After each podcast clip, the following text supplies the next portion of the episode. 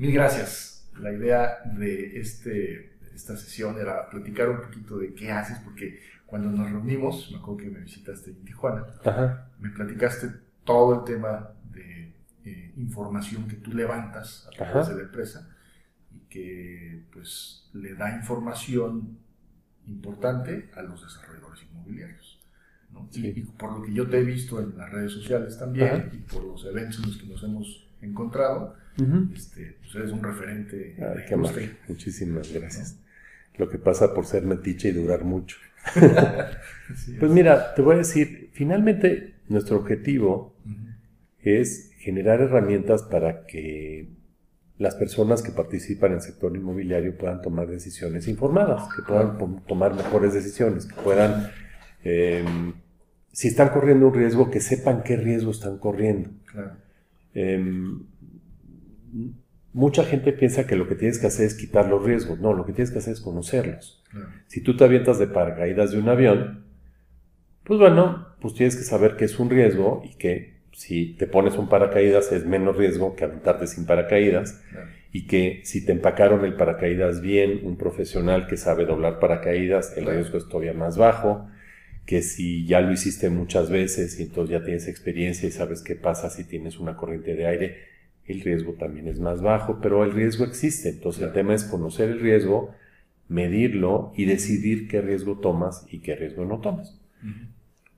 Nosotros para, para lo más importante de todo es que la información que le damos a, nuestros clientes sea primero confiable, que sea información que, pues vamos, que tenga, que tenga una base de, un sustento sólido de levantamiento de campo, de información, de preguntarle a la gente, de ver qué está pasando, etc.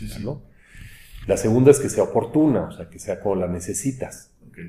Porque, pues vamos, o sea, tú me dices, oye, Jean, fíjate que estoy haciendo FIDO y quiero este, saber qué tanto este, la gente necesita un sistema de, para, para, darle certeza a las transacciones inmobiliarias.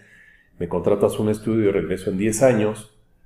Y dices, oye amigo, pues sí, pero pues la empresa ya lleva 10 años operando, o sea, no, ya no me sirve, ya no es oportuna la información, ya no, ya no sirve, ya no, ya no le puedo sacar una utilidad. Y finalmente tiene que ser útil. Entonces, para nosotros lo más importante es que la información sea confiable, oportuna y útil. Y entonces lo que tratamos de hacer es, pues vamos, o sea, nada es perfecto, obviamente, pero lo que, lo que nosotros tratamos de hacer es primero, con nuestros clientes, darles un marco de referencia. Oye, quiero invertir en Tijuana. ¿De qué tamaño es el mercado de Tijuana?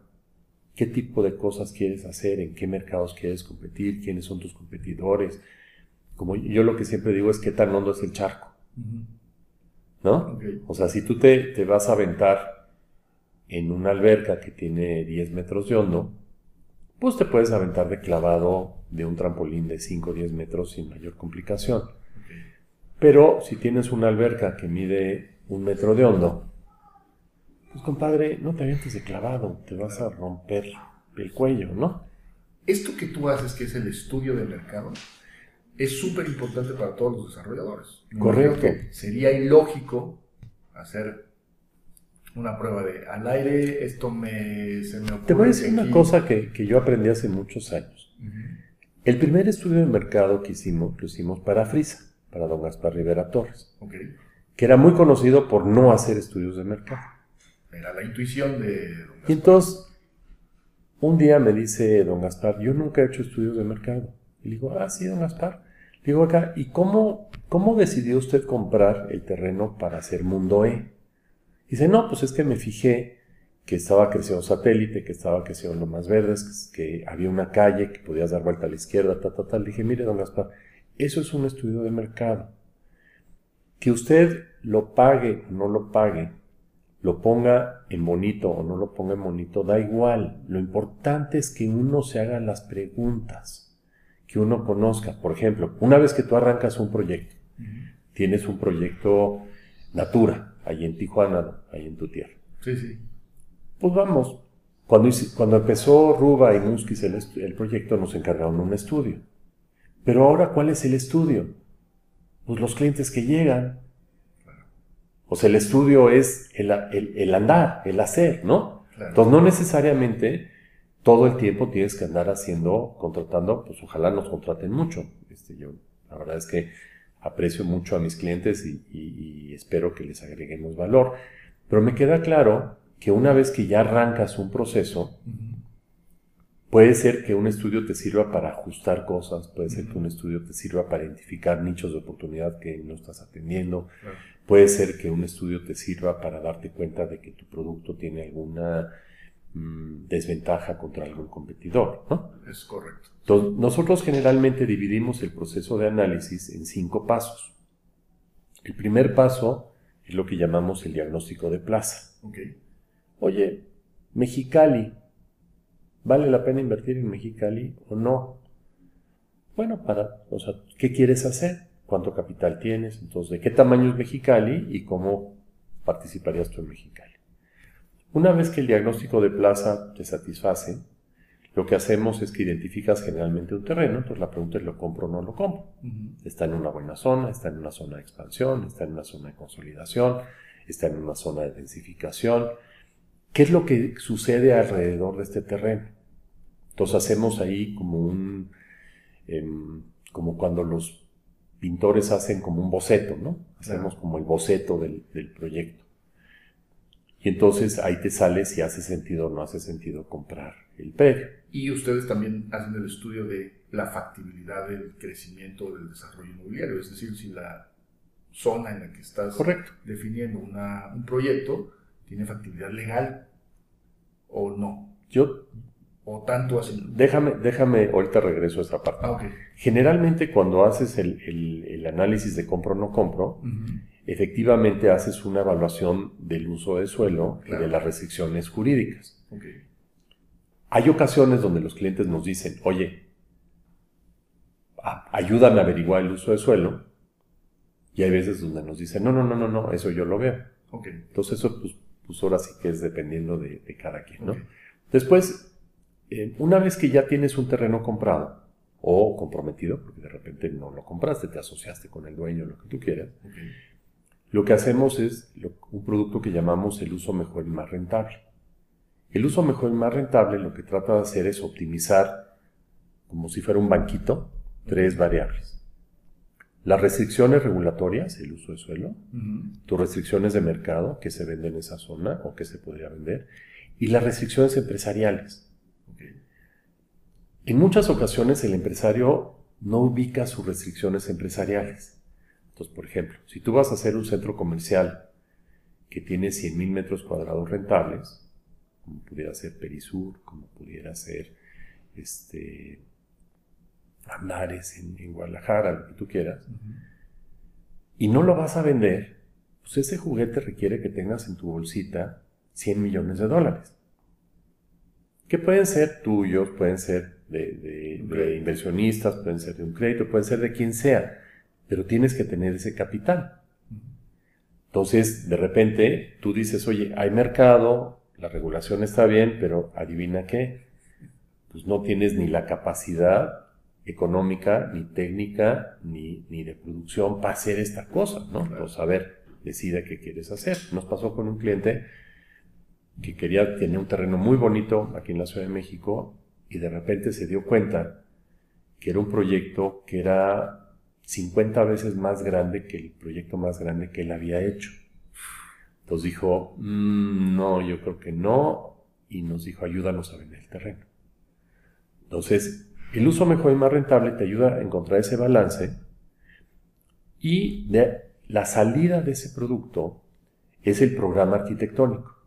El programa arquitectónico, tú le dices al, arquitecto, pues mira, aquí vamos a hacer departamentos de esto, vamos a hacer casas de 150 metros, o vamos a hacer locales comerciales de 80 metros, o vamos a poner un Soriana, o vamos a hacer unas oficinas de WeWork, o qué sé yo.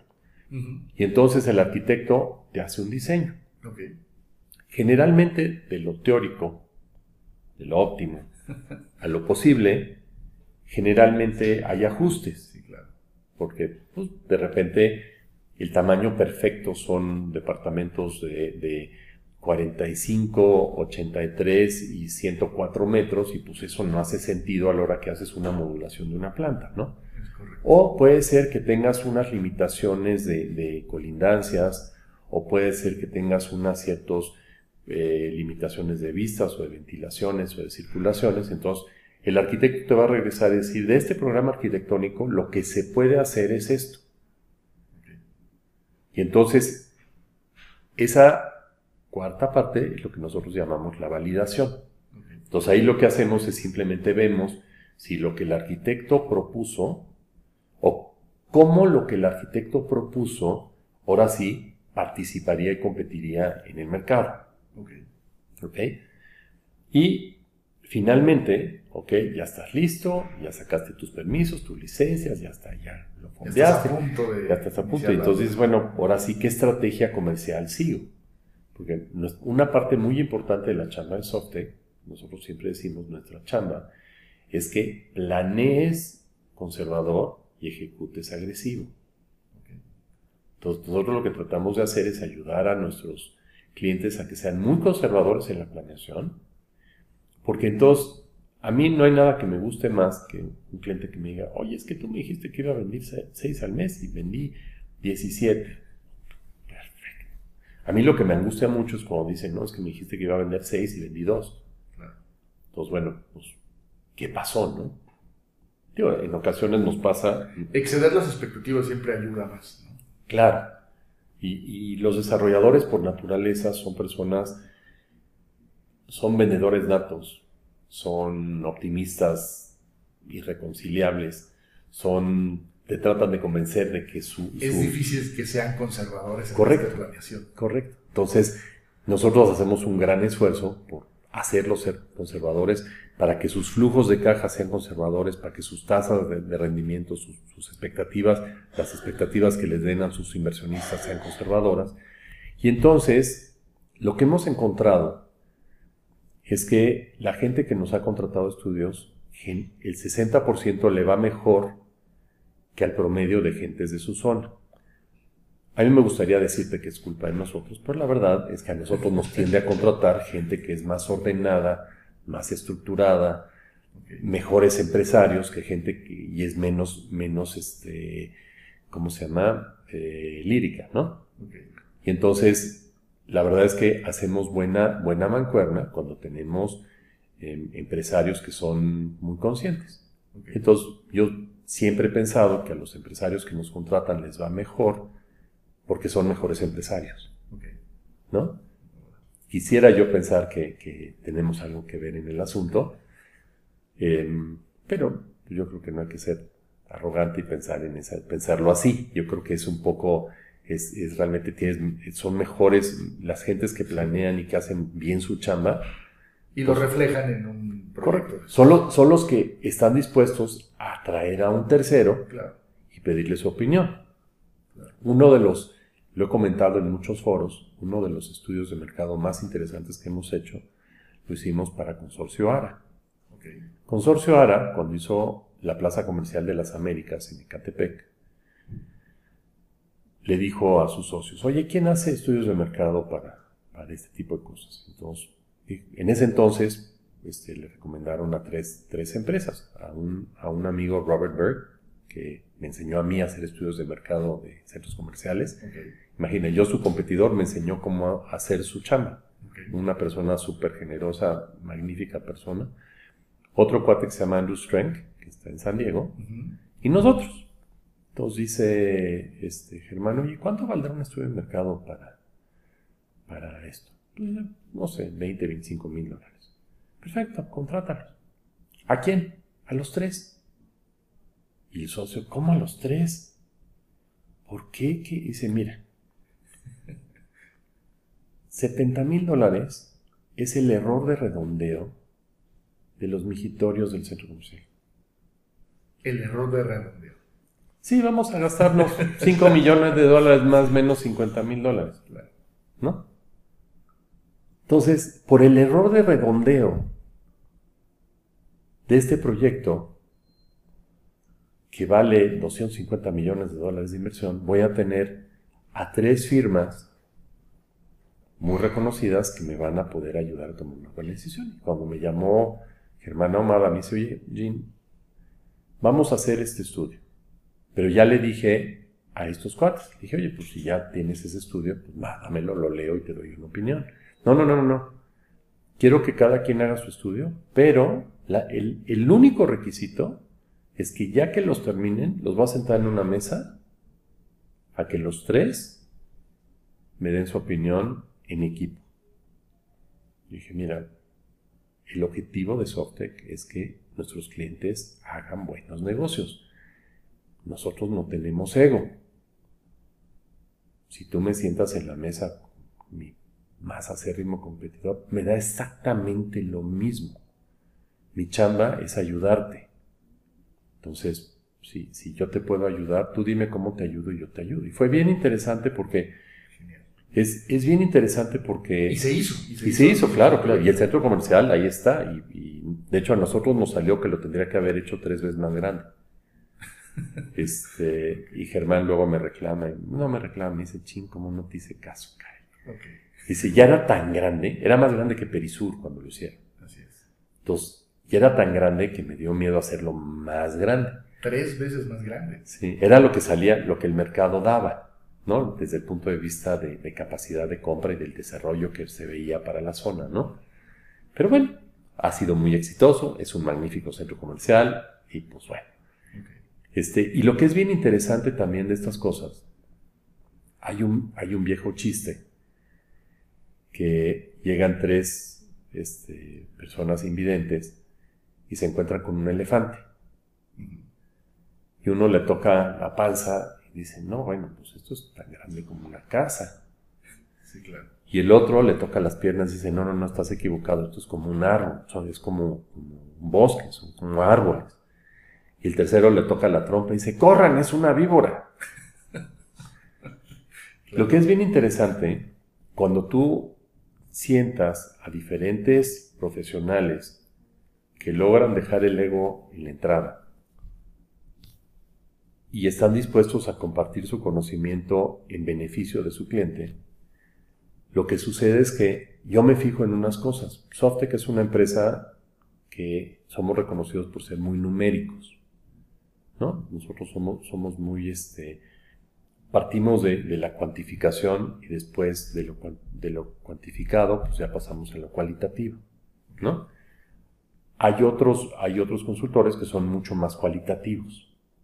De cómo se siente, cómo se ve, de qué color, qué colores, qué, ambientes son los que más atraen a los clientes, qué tendencia, eh, cómo, qué tipo de restaurantes. O sea, yo te puedo decir, pues aquí tiene que haber 25 restaurantes, pero este cuate te puede decir, pues igual sí, los de carnes, pues ahorita están bajando de popularidad y están subiendo de popularidad los vegetarianos, los vegetarianos o los veganos o lo que tú quieras, ¿no? Este, otra de las cosas interesantes fue es las tiendas se vuelven se están volviendo más interactivas. Tú ves el crecimiento del comercio en Estados Unidos viene así, pero si tú quitas las ventas de restaurantes el comercio está así. Y si y si ves el comercio electrónico, o sea, quiere decir que los restaurantes son los que están impulsando mucho el, comercio. Y si ves el comercio en línea, que ahorita representa como el 10% del comercio total de Estados Unidos, viene creciendo entonces, si el comercio tradicional no crece y el comercio en línea, pues ahora es el 10%, pues quiere decir que tú bajaste 10%, ¿no? Entonces, está habiendo un cambio en cómo funcionan los centros comerciales en Estados Unidos y está habiendo mucha más demanda de, restaurantes y de, de, centros de entretenimiento y estas cosas. Entonces, lo que tú tienes que pensar que todos tus locales en un centro comercial ahora deben de tener la posibilidad de ser restaurante. Y también es recomendable que tú puedas comunicar el piso de abajo con el piso de arriba con una escalera interna, lo cual, si tú haces una losa postensada, que es un sistema constructivo, pues no le puedes hacer un hoyo a una losa postensada. Si tienes una losa reticular, sí le puedes hacer un hoyo.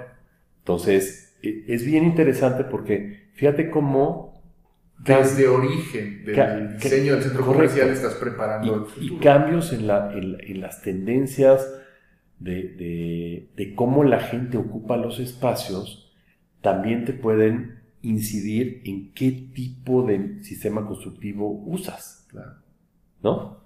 la verdad es que yo, viendo la parte cuantitativa y la parte de tendencias y lo que sea, pues no me hubiera dado cuenta de eso, pero Andrew, que asesora a, cadenas comerciales en, dónde ponerse y esto y lo otro, pues era, él estaba viendo otro cacho del elefante. Claro, complementa tu visión. Y entonces eso es lo que es muy padre de tener gente, gente que se involucre en tu rollo. O sea, yo lo que siempre le digo a mis clientes es que el estudio de mercado que nos encargan es la excusa para que nos preocupe su problema. Claro. O sea, tú llegas, me platicas de tu problema, me platicas de FIDO pues ya me enrollaste, güey. sí, claro. Entonces, pues, pues entonces ahora, pues ando yo pensando de esas cosas, y entonces cuando veo cosas que tienen que ver con tu proyecto, pues te las mando. Este, si me contratas como tu asesor, pues todavía peor. No te me quitas, no te quitas, no, me quitas de Oye, Ahorita, ahorita mencionaste algo bien chistoso. El tema de los centros comerciales en Estados Unidos. Yo no soy experto en la demografía en el tema este, del estudio de mercado, pero veo, eh, por, todo el tiempo que he viajado y que he estado en Estados Unidos, que el centro comercial y las residencias donde viven las personas está a un freeway de distancia. Generalmente así es.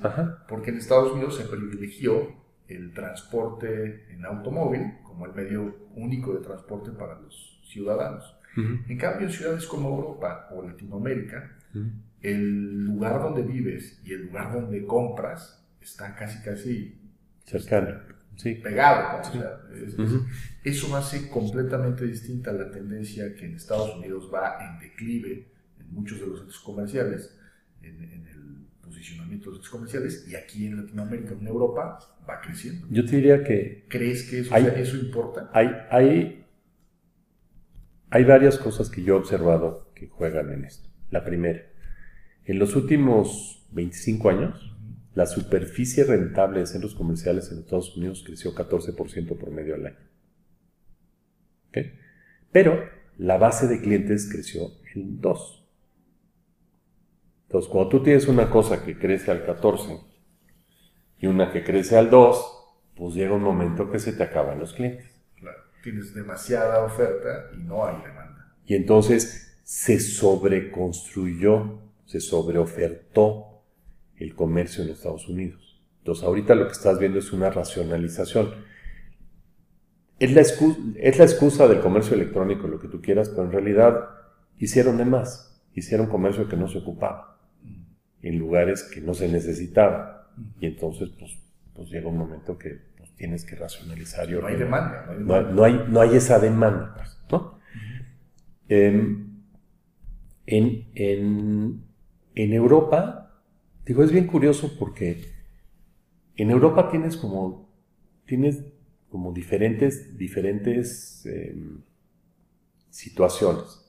Una, que es la que vemos como turistas. O sea, tú vas a París y ves, pues, comercio de barrio, lo que tú quieras, ahí mandes que tú quieras. Pero ahí no compran los parisinos, hay muy poquitos parisinos que viven ahí. La mayor parte de París está afuera de las paredes y tiene unos centros comerciales que no te los acabas. Este, en Copenhague, tú vas al centro de Copenhague y hay una, hay una callecita de tienditas muy linda, peatonal, como aquí Avenida Madero, este, muy padre, pero cuando vas rumbo al aeropuerto te dice tu taxista, y aquí tenemos un centro comercial, porque tú dices, chino, cierran a las 6 de la tarde, qué lata, caray. Y te dice, no, aquí tenemos un centro comercial, abre a las 10 y cierra a las 12 de la noche y tiene 400 tiendas y no sé qué tantas cosas. Entonces, en estos lugares lo que la gente, yo percibo es que como que ciertas cosas las hacen de una manera y otras las hacen de otra. O sea, Pero también es por el costo. Porque comercialmente tener centros comerciales de ese tamaño en los centros de las ciudades, sobre todo en Europa, es costoso. No, pues no se puede, pues no cabe. Es imposible, no, cabe, Y la misma regulación te lo impide. Claro, claro. Entonces los tienes que aventar hacia afuera. Claro, claro, claro. Pero hay lugares, por ejemplo, en Alemania, en Alemania no hay centros comerciales. Alemania no tiene esos grandes centros comerciales como tienen en Francia o en España o en Inglaterra o en Dinamarca o en Suecia. Pero en Alemania no. Alemania sí es, es han, privilegiado como comercio de centro y, las tiendas pues han tenido que aprender a distribuir de hecho, a otro lugar. me tocó estar en Berlín y las tiendas como que están dentro de los edificios, de Correcto. oficinas. Esos son los centros comerciales. Correcto. Son 10 tiendas del edificio y otro edificio y otras tiendas. Ahora, lo que yo creo, mira, una cosa que yo, yo aprendí, yo trabajé en Apple, como tú sabes, fui director de marketing, y yo cuando tenía veintitantos años y hacía eso, no entendía por qué todo el mundo no tiraba sus papeles y tenía una computadora en su escritorio y todo lo hacía en su computadora. Y me tomó casi 40 años entender que la chamba de un director de una empresa no es estar en su teclado, en la computadora, viendo cosas. La chamba del director de una empresa es como el director de una orquesta, es dirigir la empresa. Y eso requiere que platiques con la gente, que salgas, que te des la vuelta, que tengas juntas. La computadora, de hecho, te, te hace ser menos bueno como director de tu empresa en muchas ocasiones. Y entonces, lo que he aprendido es que todos los cambios tecnológicos Siempre llega el, tecnólogo y te dice que va a ser la sustitución de todo lo que existía antes. Pasa el tiempo y descubres que todos se vuelven híbridos.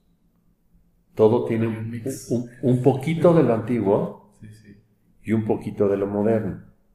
Este, un poquito de la, de la, de, del trabajo que se hacía, de, cierto trabajo que se hacía que requiere de, un humano para que te interactúe contigo y, otra parte del trabajo que, que, pues, lo hacen los aparatos. Hay, hay, hay cosas que, los aparatos hacen mejor que uno. Por ejemplo, ahorita lo que estás grabando, pues imagínate que tuvieras aquí a 500 monitos dibujando, dibujándonos y, y, transcribiendo las barbaridades que ando diciendo, ¿no?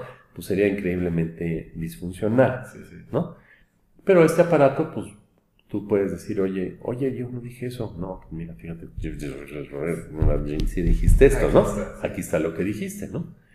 Este, entonces los aparatos sirven para hacer muchas cosas y lo que, lo que estamos empezando a ver es como, como una hibridización. Y yo creo, por ejemplo, te voy a decir una de las cosas que yo pienso que va a pasar con el comercio, particularmente el de ropa. Tú vas a entrar a tu tienda favorita, Banana Republic, Gap, este, Massimo Dutti, Zara, la que tú quieras. Y van a tener un poquito de ropa, lo que llaman preta porte, o sea que la puedas agarrar, te la pruebas y te la llevas, pero muy poquita y muy poquita selección. ¿Ok? ¿Por qué? Pues porque pues uno que siempre se bate, si estás en una comida y pues te cayó algo, necesitas una camisa ahorita, no que te la manden a tu casa pasado mañana. ¿Estás de acuerdo? Así es. Entonces, va a haber un poquito de eso, pero lo que va a estar disponible como inventario para que te lo lleves en ese instante va a ser muy poquito.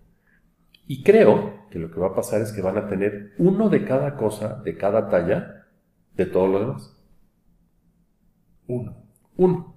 Un test y lo pides y te lo mandan. Y dices, ah, sí, lo necesita, este, si lo necesita ahorita para llevárselo ahorita, tenemos estas cosas. Pero si quiere esto, una de dos, o se lo, para cuando usted ya se vaya, ya esté en su coche tres horas, se lo tenemos en tres horas en el estacionamiento, o mañana está en su casa. Entonces, por ejemplo, yo creo que eso, eso va a empezar a ser una manera como se va a hibridizar el, tema del comercio de hay, otro tipo de cosas. ¿Qué, significa que la tienda ya no necesita un área de bodega tan grande? Correcto. La logística disminuye. Correcto. Y obviamente todo se lo estás aventando a un centro de distribución. y entonces necesitas un centro de distribución y necesitas centros de distribución que puedan repartir muy rápido en lugares muy chiquitos.